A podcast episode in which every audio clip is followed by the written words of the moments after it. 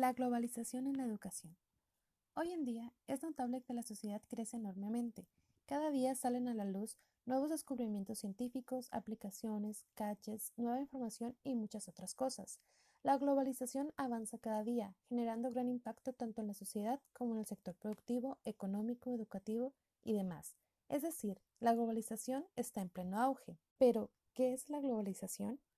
La Real Academia Española define la globalización como la difusión de modos, valores o tendencias que fomentan la uniformidad de gustos y costumbres. Es decir, las actuales tecnologías permiten que el mundo se comunique fácilmente y con ello se pueda transmitir la información con mayor eficacia a un gran número de personas casi de manera inmediata, lo cual permite que un mismo mensaje cultural, ya sea sobre literatura, música, cine, videojuegos, entre otros, se transmita a un sinfín de países y estos a su vez hagan consumo de los mismos, generando así un mercado que influye en la economía de cada país.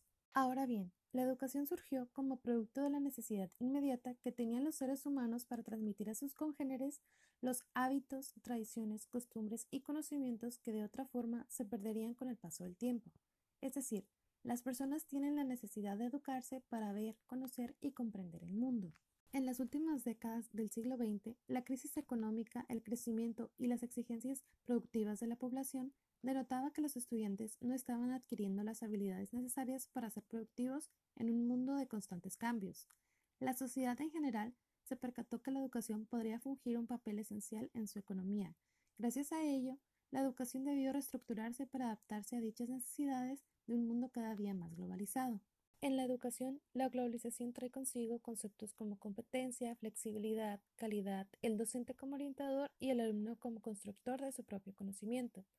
Si bien no son conceptos nuevos, esos pueden constituirse como ventajas y desventajas al mismo tiempo, pues el acceso al conocimiento es inmediato y el flujo de información es enorme.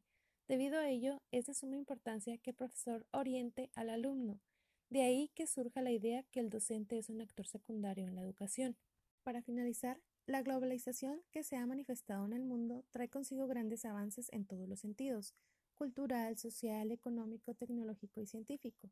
Por ende, la vertiente educativa debe actualizarse, las escuelas deben servir como espacios de análisis y reflexión, es decir, la educación debe ser un puente entre los individuos en formación y las diversas fuentes de información, para lograr mejores resultados tanto en las aulas como en la sociedad en general.